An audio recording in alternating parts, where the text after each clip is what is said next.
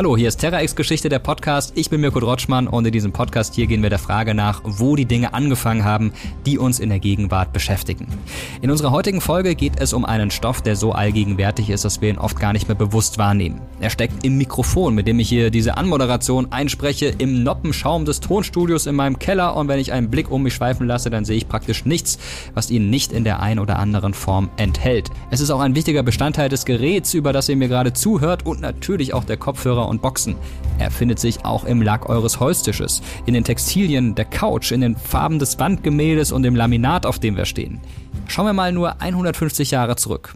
Dann wäre das Bild ein vollkommen anderes. So gut wie nichts würde Plastik enthalten. Denn natürlich ist das der Stoff, von dem ich spreche. Viele Varianten des Plastiks wurden im 19. Jahrhundert entwickelt. Ihren Siegeszug haben sie aber vor allem im 20. Jahrhundert angetreten. Sie haben eine Revolution mit sich gebracht, deren Ausmaße so gewaltig sind, dass sie fast nicht in den Kopf zu kriegen ist, diese Revolution. Kunststoffe dürften das Material sein, das den Alltag der aktuell lebenden Generation mit Abstand am meisten beeinflusst hat. Seit ein paar Jahrzehnten beginnt unsere frühe Liebesbeziehung zum Plastik aber zu erkalten weil wir zunehmend begreifen, welche Konsequenzen seine massenhafte Nutzung für uns und unsere Umwelt hat. Wir fragen uns heute, wie kam es dazu, dass Plastik zu einem Material wurde, dem wir fast überall begegnen, sogar auf dem Mond oder den Tiefen der Meere? Wie hat sich unser Verhältnis zu ihm über die Jahrzehnte verändert? Ist es an der Zeit, dass wir grundlegend überdenken, wie wir mit ihm umgehen? Und was sind einfache Schritte, um ein bisschen plastikfreier zu leben? Und einiges dazu erzählen können uns unsere beiden Gäste heute, nämlich zum einen die Technikhistorikerin Andrea Westermann und die Reporterin und Buchautorin Jennifer Siegler. Aber wie kommt es eigentlich, dass uns Kunststoffe in der Gegenwart überall begegnen? Noch vor einigen Generationen aber komplett unbekannt waren. Wie wurde unsere Welt zu einer Plastikwelt? Die Geschichte dazu ist tatsächlich sehr spannend. Vor gerade mal 200 Jahren gab es noch weitaus weniger Materialien, aus denen Menschen Gegenstände herstellen konnten. Und viele von ihnen brachten Nachteile mit sich. Holz zum Beispiel ist einer der ältesten und günstigsten Werkstoffe, wird jedoch brüchiger, je filigraner die Form ist, in die es gebracht wird. Und Holz verwittert, wenn es längere Zeit Regen oder Sonnenlicht ausgesetzt wird. Metalle hingegen sind stabiler aber viele von ihnen reagieren mit anderen Substanzen, zum Beispiel oxidieren sie, wenn sie mit Wasser oder Luft in Kontakt kommen. Außerdem lassen sie sich nur schwer formen. Glas und Keramiken wiederum sind sehr stabil und überdauern problemlos die Jahrhunderte. Diese Stabilität erreichen sie jedoch erst in einem Brennofen. Und sie sind schwer und so unflexibel, dass sie leicht zerbrechen. Um Gegenstände für den Alltagsgebrauch herzustellen, wie Knöpfe oder Kämme, behalfen sich Menschen deshalb über Jahrhunderte mit einer ganzen Reihe von Materialien, die sich leicht bearbeiten ließen, dabei aber stabil blieben. Tierhörner und Perlmutt, Korallen und Jade, Bernstein oder Elfenbein. Diese Naturstoffe waren aber oft teuer. Deswegen wurde ab dem 19. Jahrhundert eifrig experimentiert, um sie durch billigere Materialien zu ersetzen.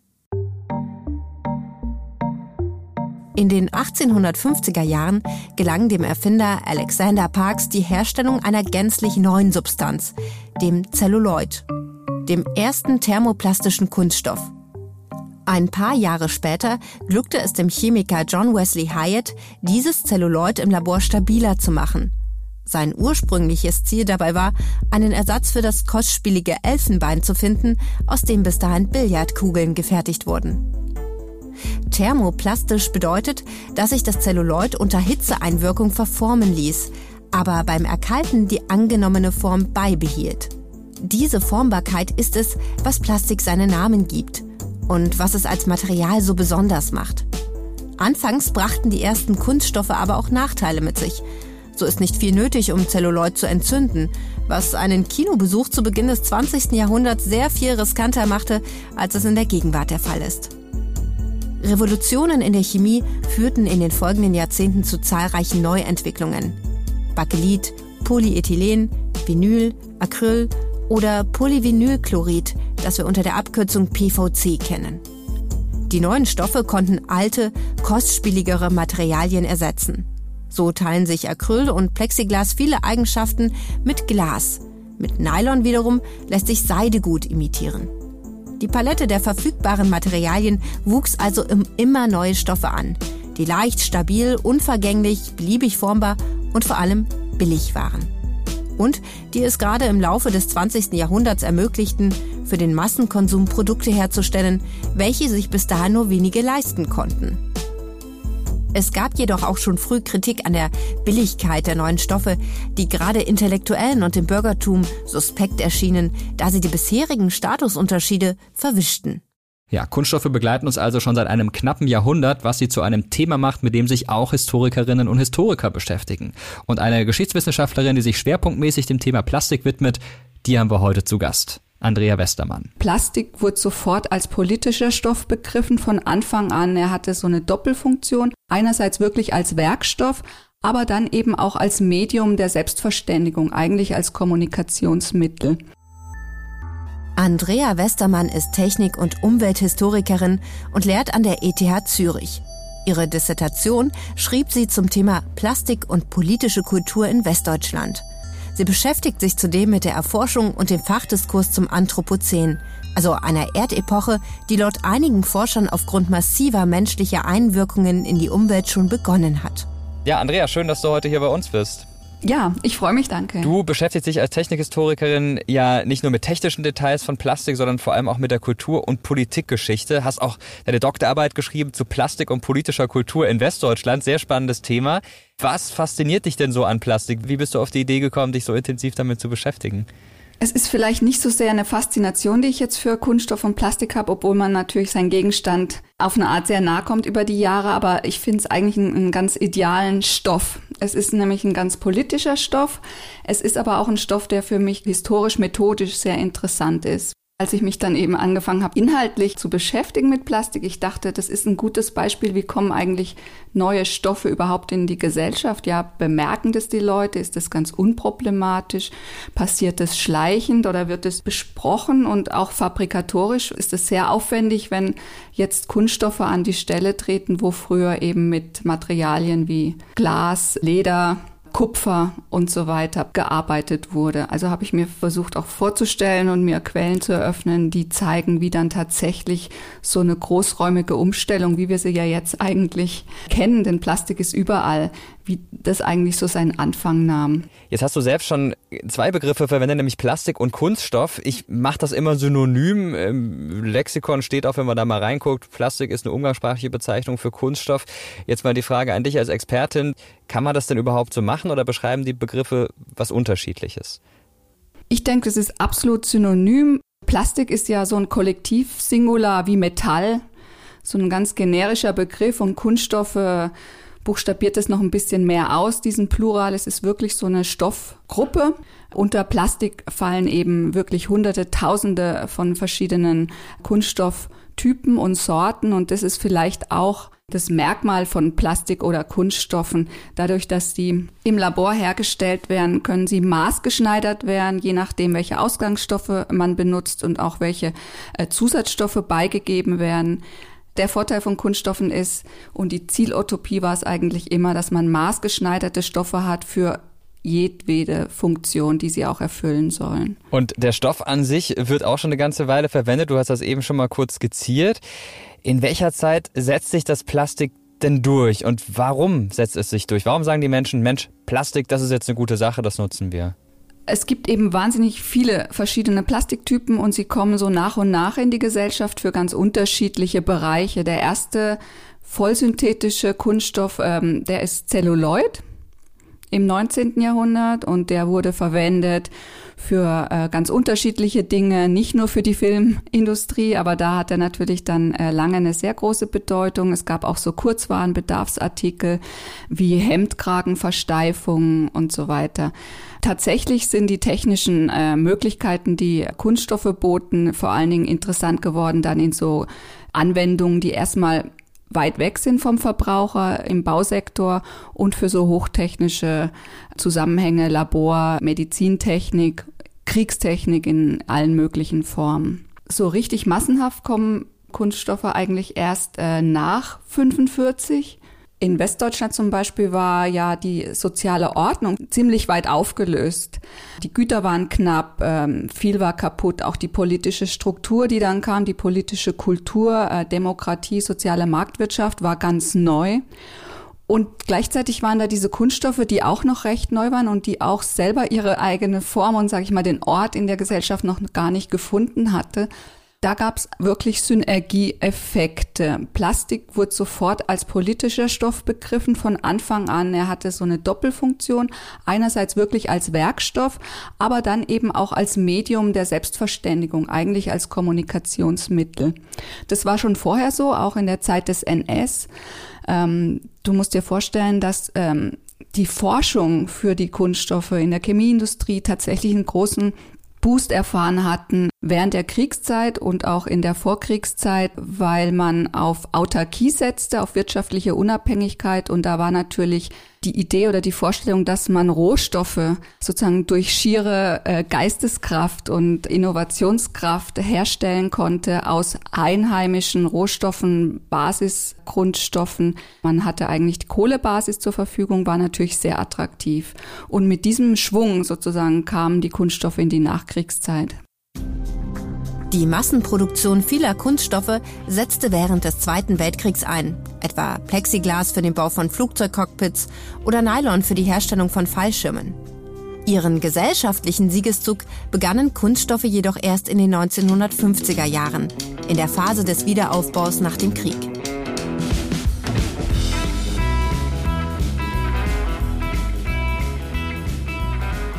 In Westdeutschland wird diese Zeit oft als Periode des Wirtschaftswunders bezeichnet. In englischsprachigen Ländern ist vom Postwar-Boom die Rede. Viele im Krieg entwickelte Technologien wurden nun für Alltags- und Gebrauchsgegenstände verwendet. Und die enormen Erdölvorkommen, die in den Kriegsjahren entdeckt worden waren, sorgten dafür, dass Energie, Treibstoffe und die Rohmaterialien für Plastik plötzlich sehr günstig wurden. Innerhalb sehr kurzer Zeit verwandelte sich die bisherige Mangelgesellschaft in eine Konsumgesellschaft, in der viele Produkte das erste Mal für die breiten Massen erschwinglich wurden. Eine wichtige Rolle spielten die neuen Kunststoffe auch deshalb, weil sie anderen Technologien zum Durchbruch verhalfen. Plastik war wichtig als Bestandteil für Radios, Fernseher und Automobile. Später Taschenrechner und Computer. Forscher und Forscherinnen wie Andrea Westermann sprechen auch davon, dass das Plastik in den 1950er Jahren eine politische Funktion hatte. Bei die Konsumrevolution, die es auslöste, gerade den Westdeutschen bei der Akzeptanz von Demokratie und freier Marktwirtschaft half. Und davon, dass es ein Material war, welches sehr stark mit Modernität verbunden wurde. In factories like this, Cups, saucers and spoons are turned out in hundreds of thousands. Plastic tableware has become more popular as its quality and colors have improved. The makers claim that given proper care, plastic tableware is almost indestructible. Einen Kunststoffboom erlebte ganz Europa, wie dieser britische Dokumentarfilm von 1962 belegt. Gelobt wird darin, dass Plastik zunehmend auch hochwertige Materialien wie Porzellan ersetzen kann. There's no worry about washing up. The cups are thrown away after use, so there's no worry about breakages either. Zu sehen sind darin aber auch die Plastikbecher, die in den ersten Getränkeautomaten verwendet wurden. Dass diese nach jeder Nutzung weggeworfen werden, ist kein Grund für Kritik, wie es vielleicht heute der Fall wäre, sondern wird eher in futuristischen Tönen beschrieben. Denn eines bringen die Boomjahre nach dem Weltkrieg ebenfalls mit sich, einen tiefgreifenden Mentalitätswandel. Jahrhundertelang produzierten menschliche Gesellschaften weniger Abfall als heute, weil sehr viel repariert und recycelt wurde. Verloren geht im neuen Überfluss der Einfallsreichtum, mit dem nur einige Generationen zuvor versucht wurde, alles Alte wiederzuverwerten.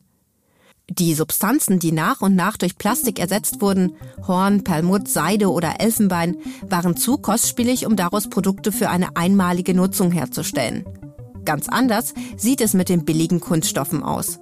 Es ist viel schwieriger, sie wiederzuverwerten, als sie einfach nur wegzuwerfen. Und weggeworfen werden sie in Massen. Noch heute finden sich in den Weltmeeren Plastikprodukte aus dieser Zeit. Es entsteht die moderne Wegwerfgesellschaft. Und bald finden sich erste Stimmen, die daran Kritik üben. Plastik hat ja einen ziemlichen Imagewandel durchlebt, kann man so sagen. Wie würdest du denn die Rolle von Plastik damals mit der von heute vergleichen? Plastik ist eigentlich immer schon ein ganz ambivalenter Stoff, der sehr, sehr positiv und begeistert besprochen wurde und immer auch skeptisch gesehen wurde. Und dass plastische Massen so leicht formbar sind und dann eben da bereit waren, andere Dinge zu ersetzen, hat immer schon in so bildungsbürgerlichen Diskursen Skepsis ausgelöst, weil das Versprechen dahinter war ja, das Ganze dann günstiger zu machen und zum Beispiel Luxusartikel, die mit seltenen exotischen Rohstoffen äh, hergestellt wurden, wie Elfenbein, Schildplatt, nachzuahmen und diese Produktpalette dann eben auch anderen Käuferschichten zugänglich zu machen. Das Problem Müll einhergehend damit, dass in 60er und frühen 70er Jahren äh, massive Berufskrankheiten auftauchten in der kunststoffherstellenden Industrie, vor allen Dingen bei PVC, hat die Bürger dann sehr schnell dazu gebracht, große Fragen und Forderungen zu stellen an den politischen Betrieb. Es kommt eben immer darauf an, äh, wie Kosten und äh, Gewinnen, die man hat durch Technik, verteilt sind. Und wenn ich jetzt von arbeitsmedizinischen Problemen gesprochen habe, dann äh, muss man natürlich sagen, dass Arbeiter in der Kunststoffindustrie zu den ersten großen Verlierern dieser Innovation gehört haben, dass Umweltschutz und Verbraucherschutz seither nie aufgehört hat, die Leute zu beschäftigen und es immer wieder Gruppen gibt, die sehr stark betroffen sind von den negativen Auswirkungen unseres Kunststoffverbrauchs. Das hat sich internationalisiert genauso wie unsere Warenpalette ja international geworden ist durch die Möglichkeiten, die Kunststoffe im Verpackungs Sektor und in der Logistik ermöglicht haben. Genauso haben wir sozusagen unser Müllproblem internationalisiert und haben jahrzehntelang äh, Plastikmüll und anderen Giftmüll abtransportiert äh, in den globalen Süden. Spätestens ab den 1970er Jahren wurden den Deutschen allmählich die Müllberge bewusst, die die Plastiknutzung mit sich brachte. Vor allem das allgegenwärtige PVC. Dessen Jahresproduktion lag 1952 noch bei 23.000 Tonnen pro Jahr, überschritt bis 1972 aber die Millionentonnenmarke. Das PVC geriet auch zunehmend in die Kritik, nachdem bekannt wurde, dass Arbeiter in der Plastikindustrie von Leberschäden und Krebserkrankungen betroffen waren. Die Weichmacher, die PVC so formbar machen, fanden sich in den 1960er Jahren noch in Verpackungen von Lebensmitteln und im Kinderspielzeug. Sowohl die gesundheitlichen wie auch ökologischen Auswirkungen von Plastik und die Müllberge trugen mit zu einem zunehmenden Problembewusstsein in der Bevölkerung bei. Spätestens mit dem Beginn der Umweltbewegung in den 1970er und 1980er Jahren erlebte Plastik einen Bedeutungswandel und wurde nicht mehr uneingeschränkt als moderne und positive Ressource gesehen. Löwenzahn. Merkwürdig. Was ist denn das? Da muss mir doch einer seinen ganzen Müll in den Garten gekippt haben. Das ist ja der Gipfel. Der Müllgipfel ist das. Dies spiegelte sich auch im Fernsehen und anderen Medien wider. Etwa in einer Folge Löwenzahn von 1982. Wenn ich mir es richtig überlege, es ist mein Müll. Es ist alles mein Müll. Naja klar, immer wenn ich irgendwas leer gegessen habe, habe ich die Verpackung weggeschmissen. Man kann ja nichts mehr damit anfangen. Hier, alles Verpackung, Verpackung. Die Verpackungen, über die sich Peter Lustig in dieser Folge aufregt, machen tatsächlich einen großen Teil des Plastikmülls aus, der uns auch heute noch beschäftigt. Sie umgeben die meisten Produkte und Nahrungsmittel, die wir kaufen. Sie werden nur teilweise recycelt oder verbrannt. Stattdessen landen sie oft auf Müllkippen oder in der Umwelt oder sie werden in ärmere Länder exportiert. Die Bundesrepublik Deutschland hat allein im Jahr 2020 über eine Million Tonnen Kunststoffmüll exportiert, vor allem nach Länder wie Malaysia oder andere asiatische Staaten. Bis heute landet der Verpackungsmüll aber auch oft im Meer. Über Meeresströmungen sammelt sich all das Plastik dann in bestimmten Gebieten, etwa dem großen Müllteppich im Nordpazifik.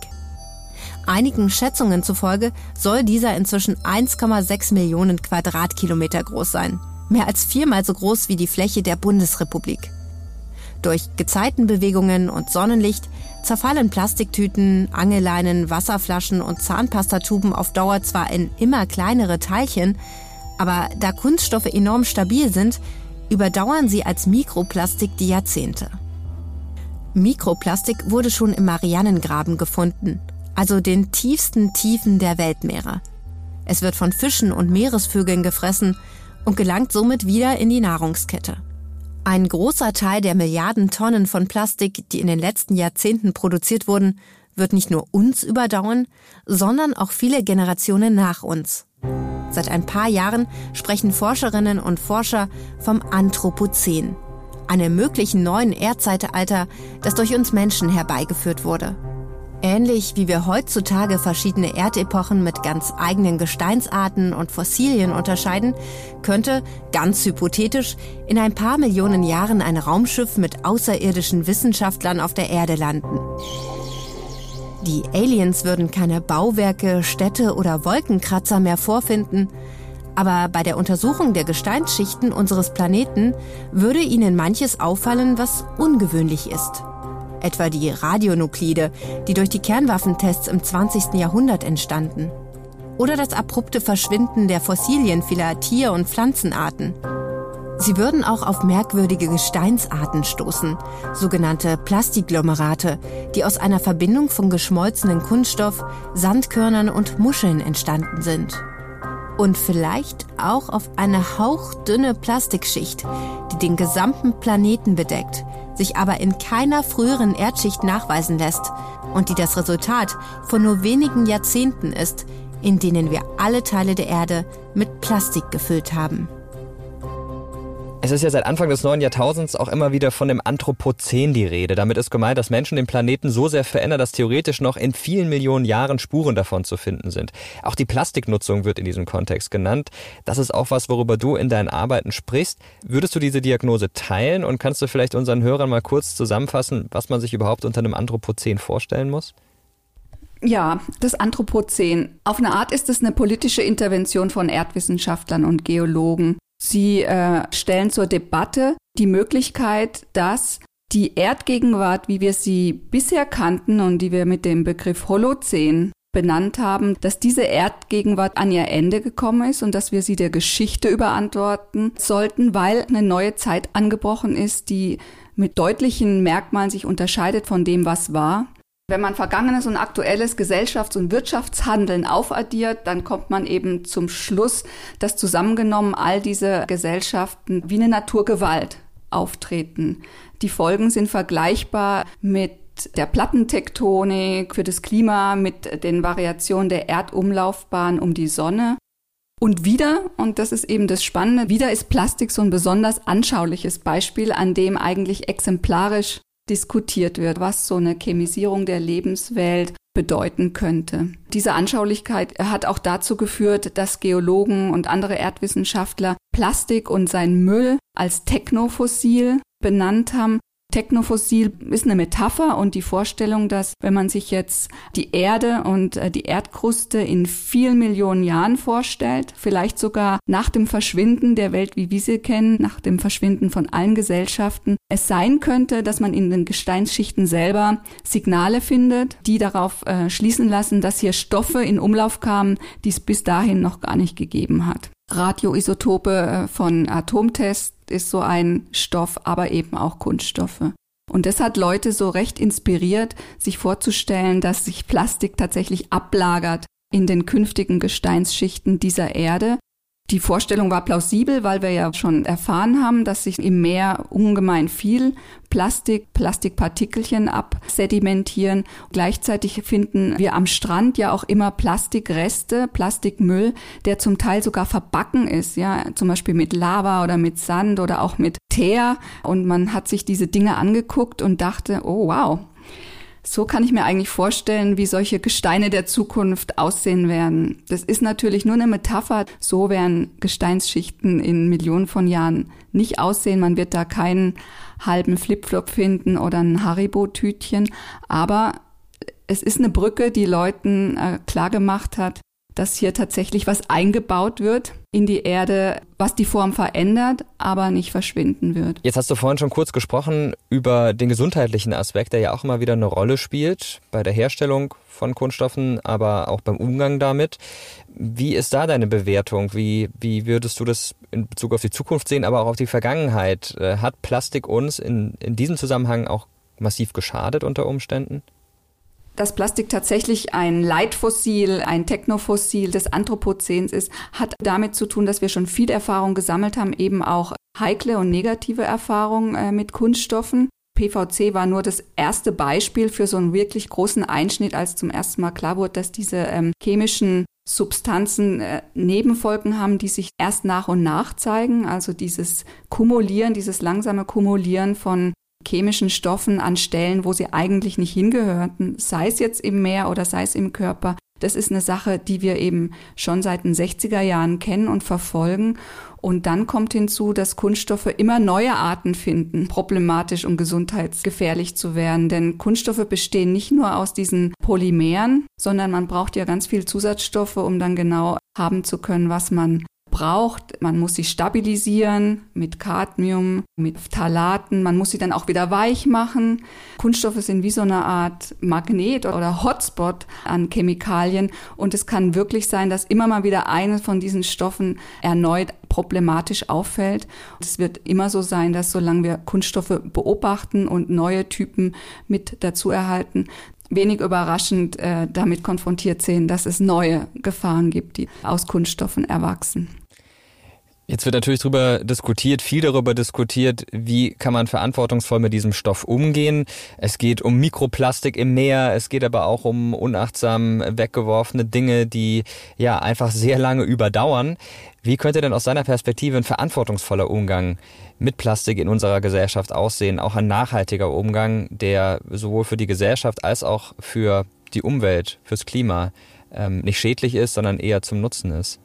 Also der letzte wirkliche Schub an Regulierung, den ich so bemerkt habe für Kunststoffe, war eigentlich dann so in den 80er Jahren, als zum ersten Mal wirklich sehr kritisch über diese Kunststoffe gesprochen wurde, auch weil man abschätzen konnte, dass es Dinge sind, die nicht mehr verschwinden werden und dass sich da was auftürmt, mit dessen Folgen wir zu rechnen haben. Und dann ist doch sehr lange nichts passiert und ich sehe eigentlich jetzt in den letzten drei, vier Jahren doch so einen sehr großen Regulierungsschub weltweit. Und ich glaube, ein verantwortungsvoller Umgang mit Kunststoffen ist tatsächlich einer, der sehr stark reguliert, dann diese Regulierung natürlich auch durchsetzt. Das muss man auch sagen, dass das nicht immer der Fall ist und dass wir uns sehr genau entscheiden, wo tatsächlich Kunststoffeinsatz gebraucht wird und wo es Alternativen gibt. Verpackungen, Kunststoffverpackungen, Einweggebrauch von Kunststoffen ist natürlich das Thema, was am allermeisten Aufmerksamkeit findet, aber das ist eben nur ein Teil dieses Kunststoffeinsatzes. Es gibt eben Sektoren, da werden wir auf solche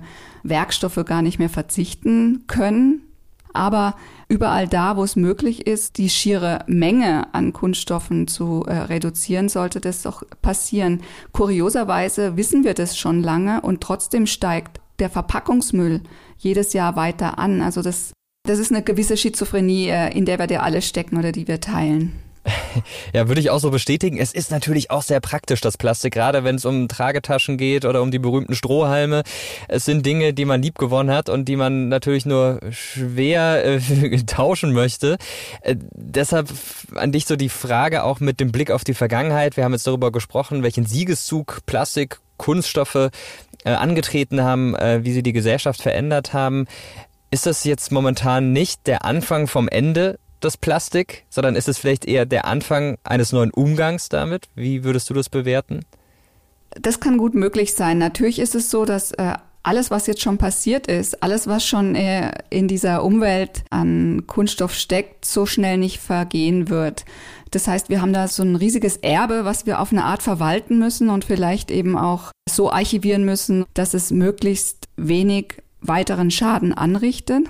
Ich denke, die Kunststoffindustrie wird jetzt auch durch diese neuen Regulierungswünsche in Verantwortung genommen, denn eines der allerletzten Versprechen, die Kunststoffe immer so boten, war natürlich das Versprechen auf Recycling. Dieses Versprechen wurde seit den 60er Jahren gegeben, aber dann nur sehr nachlässig oder beiläufig beforscht oder auch umgesetzt. Mich hat es schon immer erstaunt und auch ein bisschen erbost, zu sehen, dass Kunststoffe beworben werden als Stoffe, mit denen ganz punktgenau jede gewünschte Funktion und jedes gewünschte Ziel erreicht werden kann. Jeder Einsatz ist möglich und dass man dann es nicht schafft, Kunststoffe so zu designen oder so zu konstruieren, dass man immer schon die Wiederverwendung mit einkalkuliert. Das ist mir eigentlich unverständlich und ich glaube, da wird jetzt auch vermehrt drauf gedrängt, dass die Chemieindustrie da über ihren eigenen Schatten springt. Also werden unsere Kinder und Enkel künftig auch mit Plastik hantieren, egal in welcher Form, es wird den Stoff weiterhin geben. Ich glaube, das ist so, ja. Ich weiß nicht, wie es euch geht, aber im Gespräch mit Andrea Westermann hat mich vieles überrascht. Zum Beispiel, wie große Auswirkungen Plastik als Material auf die Gesellschaften der Nachkriegszeit hatte und wie politisch es sein kann. An einigen Stellen hatte ich beim Zuhören aber auch eine gewisse Frustration im Bauch, muss ich sagen, etwa als Andrea erzählt hat, wie lange beim Plastik auf Regulierungen verzichtet wurde, selbst als die mit ihm einhergehenden Probleme für Mensch und Umwelt offensichtlich wurden. Oder auch als es um das Recycling von Plastik ging, das über Jahrzehnte hinweg eher als vages Versprechen in den Raum gestellt wurde, ohne dass das zu einer konsequenten Forschung oder anderen Maßnahmen geführt hat. Ich meine, da haben wir diesen futuristischen, universell einsetzbaren Stoff, der das Leben einfacher macht. Eine seiner wichtigsten Eigenschaften ist, dass er sich wirklich lange hält. So lange, dass auch noch in vielen Generationen Reste von ihm zu finden sein werden. Davon produzieren wir seit den 1950er Jahren mehr als 8 Milliarden Tonnen. Also eine Tonne pro Person, die aktuell auf der Erde lebt. Aber statt mal innezuhalten und uns zu fragen, was wir mit all dem Plastik langfristig machen sollen, was damit passieren soll, freuen wir uns darüber, dass wir es einfach in die Tonne werfen können. Nur um irgendwann entsetzt festzustellen, dass das Plastik nicht einfach verschwindet, sondern sich in den Weltmeeren sammelt. Und selbst jetzt, wo uns all diese Dinge bewusst sind, führt das nicht dazu, dass weniger Plastik hergestellt wird. Im Jahr 2008 wurden 280 Millionen Tonnen Plastik produziert. Im Jahr 2017 380 Millionen. Ein wirkliches Problembewusstsein haben wir da als Spezies offenbar noch nicht entwickelt. Es gibt aber immer mehr Menschen, die sich Sorgen um die Plastikflut machen. In den vergangenen Jahren ist es immer natürlicher geworden, den eigenen Plastikkonsum einzuschränken. Vielleicht nicht alle Kunststoffe aus dem eigenen Leben zu verbannen, was auch so gut wie unmöglich sein dürfte, aber zumindest etwas bewusster zu konsumieren und sich gelegentlich mal zu fragen, ob es auch mal das Mineralwasser in der Glasflasche sein kann. Und einige Tipps dazu hat unser nächster Gast, auf die ich mich schon sehr freue, nämlich die Reporterin, Buchautorin und ZDF-Kollegin von mir, Jenny Siegler. Es ist einfach so, dass das meiste Plastik super schwer bis auch gar nicht zu recyceln ist, weil da teilweise Verbundstoffe benutzt werden. Da werden acht unterschiedliche Plastiksorten zusammen quasi geschmolzen, um eine Verpackung zu, also darzustellen. Und die ist dann einfach nicht mehr recycelbar. Jennifer Siegler ist Reporterin und eine der Moderatorinnen der Kindernachrichtensendung Logo. Für ihre Arbeit wurde sie schon mehrfach ausgezeichnet. Sie ist zudem Autorin mehrerer Bestseller, etwa des 2019 erschienenen Buchs Umweltliebe, wie wir mit wenig Aufwand viel für unseren Planeten tun können. Hallo Jenny, schön, dass du dir die Zeit nimmst. Ich freue mich, dass ich hier bin. Jenny, du beschäftigst dich schon eine ganze Weile damit, wie wir ökologischer leben können. Plastik spielt da natürlich auch eine Rolle. Aber wenn ich das richtig verstanden habe, gab es bei dir so diesen einen Moment, der dich dazu gebracht hat, zu sagen, Mensch, das ist jetzt mein Thema. Was war das? Also, dass ich mich grundsätzlich mit dem Thema Klima- und Umweltschutz beschäftigt habe, das lag daran, dass ich bei der Weltklimakonferenz war in Paris und dort irgendwie gemerkt habe, okay, die Politikerinnen und Politiker wollen was tun, sie wissen aber noch nicht genau was. Und dann dachte ich so, okay, ich muss selber auch ein bisschen was in die Hand nehmen und mein Leben überdenken. Und beim Plastik war es so, dass ich ähm, für Logo auf einer Insel war in Norwegen, wo niemand wohnt. Also es ist eine unbewohnte Insel. Und dort wurde wegen einer absurden Strömung, die dort herrscht, unfassbar viel Plastik angeschwemmt. Im Grunde ist die Insel komplett voller Plastik. Wenn du da drüber läufst, dann macht es wirklich so krr, krr, weil du einfach quasi auf Plastik läufst. Und das Interessante daran ist auch, dass das Plastik aus allen möglichen Ländern kommt. Du kannst es ja an den Verpackungen sehen. Das sind chinesische Schriftzeichen drauf. Das war deutsches Plastik. Das war aus Holland. Also alles Mögliche. Und da habe ich dann schon gesehen, was es für riesige Auswirkungen hat, wenn man quasi auch diesen Müllteppich, von dem alle immer sprechen, der auf dem Ozean ist, wenn du den mal in echt siehst. Und da war ich einfach extrem erschüttert. Und dann hast du gesagt, man muss was tun, du musst was tun, hast angefangen darüber aufzuklären, nicht nur bei Logo, sondern auch privat, mit Büchern, auch an anderer Stelle. Bei Instagram bist du sehr aktiv. Dass es jede Menge erschreckende Zahlen zu Plastik gibt, ist klar. Ich habe jetzt mal eine Zahl rausgesucht aus deinem Buch, die ich besonders beeindruckend fand. Pro Stunde werden in Deutschland 320.000 plastikbeschichtete To-Go-Becher mit Plastikdeckeln weggeworfen. Also 7,6 Millionen pro Tag. Das sind fast drei Milliarden Plastikobjekte pro Jahr. Und klar ist natürlich, die Haltbarkeit ist länger länger als deine und meine Lebensdauer, deutlich länger natürlich. Wie kommt es, dass wir so gedankenlos mit Plastik umgehen und trotz des Wissens auch, dass vielleicht Plastik nicht der beste Stoff ist, immer noch so viel davon herstellen und verbrauchen? Weil Plastik, wenn man jetzt einfach mal davon ausgeht, wie praktisch das ist, ist es einfach der geilste Stoff der Erde. man muss ja einfach sagen, dass es ja nichts Praktischeres gibt, als einfach sich irgendwo ein Wasser zu kaufen und das auszutrinken und die Flasche wegzuschmeißen oder eben sich einen Kaffee zu holen, den auszutrinken und das wegzuschmeißen. Das ist ja einfach unfassbar praktisch aber auch unfassbar krank, wenn man es sich mal überlegt, dass aus China die Pellets bis nach Deutschland kommen, dann hier verwandelt werden in eine dünne Plastikflasche, vielleicht noch vom Norden in den Süden gefahren werden. Hier hole ich mir die dann aus dem Supermarkt, trinke die innerhalb von drei Minuten aus, schmeiß sie in den Müll. Da wird sie einfach wieder geschreddert und womöglich verbrannt für einen zweiminütigen Wassergenuss. Da muss man schon sagen, dass es einfach irgendwie krank ist, aber eben auch normal. Wir sind ja alle das einfach so gewohnt und ich habe das auch jahrelang gemacht. Ich habe mir jahrelang jeden Tag einen Kaffee in einem To-Go-Becher geholt. Jeden Tag. Und irgendwann habe ich dann eben einfach gedacht, okay, kann ja irgendwie nicht wahr sein und ähm, ich muss was ändern, aber es gelingt mir auch nicht immer. Ich habe auch in den letzten Jahren immer mal wieder mir einen Plastikbecher geholt, aber ich sag mal vielleicht einen anstatt äh, 60. Da bin ich ganz froh, dass ich kein Kaffeetrinker bin. ich trinke nur wieder mal eine Cola. Da sind die Flaschen natürlich jetzt auch nicht das Beste. Ähm, jetzt war ich selbst mal bei Logo Reporter. Du bist bei Logo immer noch als Moderatorin, Reporterin unterwegs. Und äh, was ich noch aus der Zeit weiß, ist, dass die Kinder da sehr wachsam sind und sagen, Mensch, die Erwachsenen müssen was tun. Das ist alles nicht in Ordnung. Und die wollen auch darüber aufgeklärt werden. Nur werden die Kinder ja irgendwann erwachsen. Und jetzt hast du schon eine Generation Kinder mitgemacht. Ich auch äh, bei Logo. Naja, könnte könnte man ja sagen, wenn die dann erwachsen werden, wird's besser. Ist aber irgendwie nicht so der Fall. Also was denkst du, womit hängt das zusammen? Werden wir bequemer, wenn wir älter werden? Spannende Frage. Ich glaube, dass wir natürlich idealistischer oft sind als Kinder und dann eingeholt werden von der Realität, weil man dann arbeiten geht und auf einmal weniger Zeit hat und merkt, äh, hups, äh, mit irgendwie einer Glasflasche irgendwo hinzugehen, ist anstrengend und ich habe es heute auch einfach vergessen. Also das, glaube ich, passiert einfach. Das Leben holt einen ein. Aber ich glaube trotzdem, dass wir im Moment eine Generation haben an jungen Leuten, die sehr viel eher bereit ist, ihr Leben zu verändern und die sehr krass auch dazu bereit ist, Einschnitte hinzunehmen. Habe ich zumindest das Gefühl, dass diese neue Generation, die jetzt vielleicht so Anfang 20 sind, dass die auch bereit sind, ihr Leben anders zu gestalten.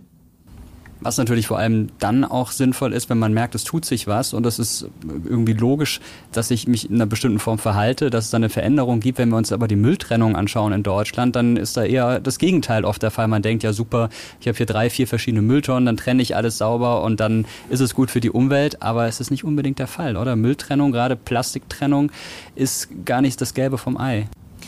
Nee, und das liegt tatsächlich auch an den Plastikstoffen, äh, die da verwendet werden. Also es ist einfach so, dass das meiste Plastik super schwer bis auch gar nicht zu recyceln ist, weil da teilweise Verbundstoffe benutzt werden. Da werden acht unterschiedliche Plastiksorten zusammen quasi geschmolzen, um eine Verpackung zu, also darzustellen.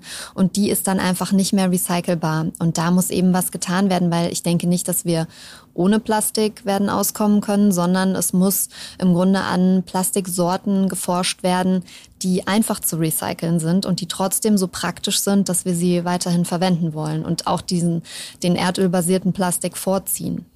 Also das heißt dann pflanzliche Plastikstoffe sozusagen. Äh, siehst du da eine Chance, dass sich da bald was tut? Und mal davon abgesehen, was müsste noch getan werden, damit es eben auch mit dem Recycling besser läuft? Im Grunde müsste da viel mehr getan werden. Diejenigen, die die Produkte herstellen, müssten viel stärker in die Pflicht genommen werden, dass sie quasi in einem Kreislauf denken. Also, dass sie sich überlegen, wie muss ich eigentlich mein Produkt herstellen, dass ich damit nicht der Umwelt extrem schade. Und da muss auf jeden Fall was getan werden und natürlich auch in der Forschung. Im Moment ist es immer so ein bisschen die Frage, ich habe entweder Plastik, was ähm, hergestellt wird, was auf biobasierten Stoffen zum Beispiel ist, aber es muss dann trotzdem nicht gut recycelbar sein oder gar biologisch abbaubar. Und im Grunde brauchen wir Plastik, was aus, ja, ich sag mal, Biostoffen hergestellt wird, was dann sich aber auch recyceln lässt oder eben biologisch abbaubar ist. Oder wir müssen das eben gucken, dass wir in eine Art Kreislaufwirtschaft kommen. Wir hatten ja mal ein wunderbares Mehrwegsystem mit Glaswasserflaschen, was wir vor ungefähr 15 Jahren, würde ich denken, 20 Jahren aufgegeben haben. Also da hatten ja alle dieselben Wasserflaschen zu Hause. Und wir haben die alle brav wieder zurückgebracht und äh, jede einzelne Quelle konnte die, die gleichen Flaschen benutzen. Und jetzt haben wir blaue Flaschen, grüne Flaschen, dünne Plastikflaschen, große, kleine, alles Mögliche. Wir haben es also einfach nur noch schlechter gemacht. Und im Grunde müssten wir dahin zurück, so ein bisschen back to the roots, dass wir irgendwie in ein Kreislaufsystem kommen, was eben der Umwelt nicht so sehr schadet.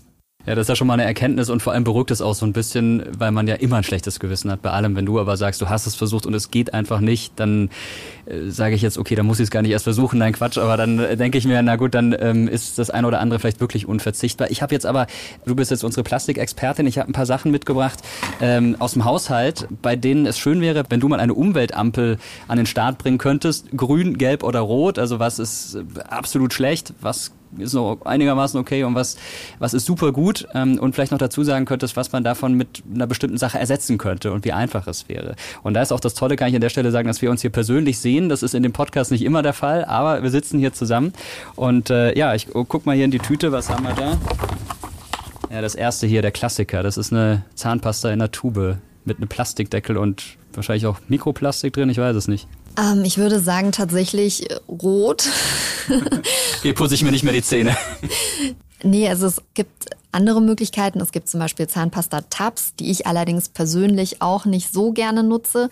Und dann muss man aber eben auch gucken, dass man eine Zahnpasta benutzt, die kein Mikroplastik hat, weil das will man tatsächlich auch nicht runterschlucken. Es gibt so Studien, die sagen, dass man in seinem Leben ungefähr eine EC-Karte isst. Hm an Mikroplastik, was ich auch echt problematisch finde, weil man natürlich nicht weiß, was solche Umweltgifte auf Dauer mit einem machen. Ja, aber trotzdem würde ich jetzt nicht sagen, dass niemand sich mehr die Zähne mit Zahnpasta putzen darf, sondern man muss halt irgendwie gucken, dass man vielleicht eine Zahnpasta von einem Naturkosmetikhersteller nimmt, wo kein Mikroplastik drin ist und dann ist es zumindest gelb und die Zahnpasta-Tabs, wenn die dann noch von einem Naturkosmetikhersteller sind, dann sind die vielleicht grün. Okay, das ist auf jeden Fall mal eine Ansage, gut zu wissen. Jetzt äh, schauen wir mal weiter, was man hier drin hat. Ja, auch ein klassischer Badezimmerartikel, ein Kamm aus Plastik. Den gibt es sicherlich auch in anderen Materialien. Welche Farbe würdest du vergeben? Ja, also ich würde schon sagen rot. Man kann natürlich eine Holzbürste zum Beispiel benutzen mit Naturborsten. Damit ist also ist auch für die Haare viel besser, muss man sagen. Viele Sachen, die auch umweltfreundlicher sind, sind auch tatsächlich für einen selber besser.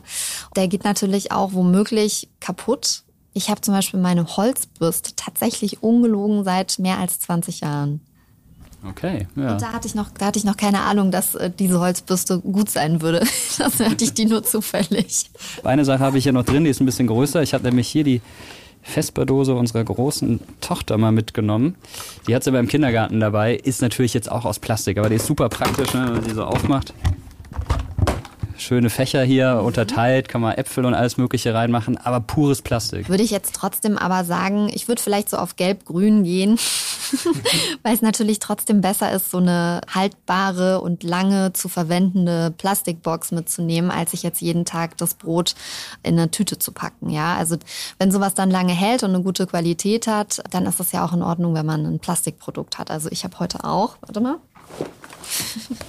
Ich habe auch mein Brot. Moment. Hier, in einer Plastikdose tatsächlich. Einfach weil es am praktischsten ist. Ja, es läuft nicht aus. Man kann es sehr, sehr lange und gut verwenden. Und deswegen würde ich sagen, finde ich schon in Ordnung.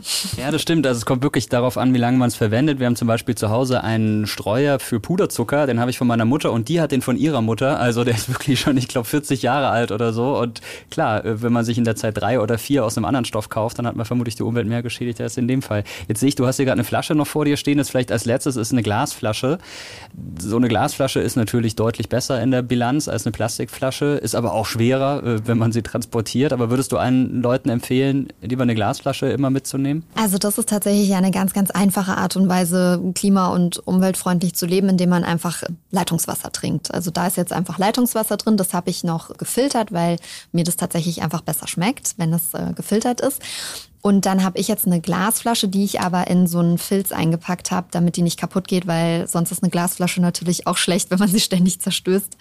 Wenn man jetzt sagt, man will Wasserflaschen kaufen, also Mehrwegflaschen, dann würde ich sagen, da ist es auch gut, auf Mehrweg-Glasflaschen zu gehen. Allerdings muss man dann gucken, dass sie aus der Region sind. Also, dass man irgendwie eine Quelle findet, die in der Nähe ist, weil sonst wird dann das schwere Wasser von A nach B ewig gefahren. Das ist natürlich auch nicht so gut für die Klimabilanz. Deswegen am besten von einer Quelle aus der Nähe Mehrweg-Glasflaschen kaufen. Und Leitungswasser kann ich auch bestätigen. Das ist ja auch mit das am besten geprüfte Produkt, was Lebensmittel angeht in Deutschland. Also man kann da eigentlich gar nichts falsch machen. Und ja, also ich schmecke da eh keinen Unterschied bei den Wassern. Insofern geht das schon klar.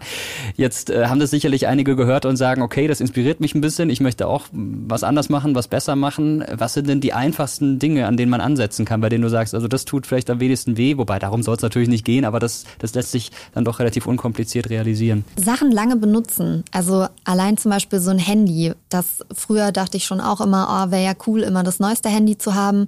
Und da warte ich jetzt einfach lange, bis es nicht mehr geht. Also, oder was heißt, bis es nicht mehr geht, aber bis ich auf jeden Fall sage, okay, jetzt ist es für mich wirklich schwierig, damit zu arbeiten. Und dann kann man auch mal gucken, ob man zum Beispiel ein gebrauchtes Modell sich kaufen kann, was ja dann auch wieder günstiger ist. Ja, das ist auf jeden Fall was und natürlich einfach beim Konsumieren nachdenken, brauche ich das wirklich? Wie lange werde ich das benutzen? Dann kann man quasi gute Investitionen tätigen in Sachen, die man eben lange benutzt. Und das ist, glaube ich, eine gute Sache. Da kann das dann auch mal was aus Plastik sein, wenn man es dann aber halt ewig benutzt. Wie zum Beispiel ich mein Aufnahmegerät, das aus Plastik ist, aber das mir schon treue Dienste geleistet hat und ohne dass wir hier gar nicht sitzen könnten. Also manche Plastiksachen sind dann unverzichtbar. Jetzt ist es aber auch so, dass man natürlich auch sagen kann, was bringt es, wenn ich jetzt hier nicht mehr diese Zahnpasta benutze oder einen Holzkamm, wenn der Staat die falschen Anreize setzt oder die Grundlagen nicht legt dafür, dass man in Zukunft weniger Plastik hat. Wie siehst du das denn? Müssen da auch die Staaten umdenken, die Regierungen umdenken und wer ist da besonders gefragt? Auf jeden Fall. Im Grunde müsste die Weltgemeinschaft da zusammenarbeiten und auf EU-Ebene wird ja auch schon viel gemacht. Da wurde ja zum Beispiel auch Einwegplastik jetzt äh, verboten. Also viele Einwegprodukte gibt es ja nicht mehr oder wird es auch in Zukunft nicht mehr geben. Und das ist auf jeden Fall super wichtig, weil es ist tatsächlich so, klar kann ich im Kleinen etwas bewirken, aber wenn dann trotzdem riesige Mengen Plastik einfach über die Meere geschifft werden und ähm, dann habe ich trotzdem einfach ein riesiges Problem. Und deswegen muss auf jeden Fall auf internationaler Ebene da ganz viel geschehen, dass es im Grunde nicht mehr in Ordnung ist, alles einfach sinnlos einzupacken und auch sinnlos zum Beispiel solche Verbundstoffe herzustellen, sondern da müssen im Grunde Regelungen geschaffen werden, die ähm, unseren Planeten retten. Und viel Zeit haben wir dafür gar nicht mehr, das muss man natürlich noch dazu sagen. Jetzt schauen wir mal in die Zukunft, 30 Jahre. Wir sind wieder bei der norwegischen Insel vom Beginn. Du hast erzählt, du bist da wirklich auf Plastik gelaufen. 30 Jahre, wie sieht die norwegische Insel in, im besten Fall aus, in deiner Utopie? Was, was würdest du dir wünschen?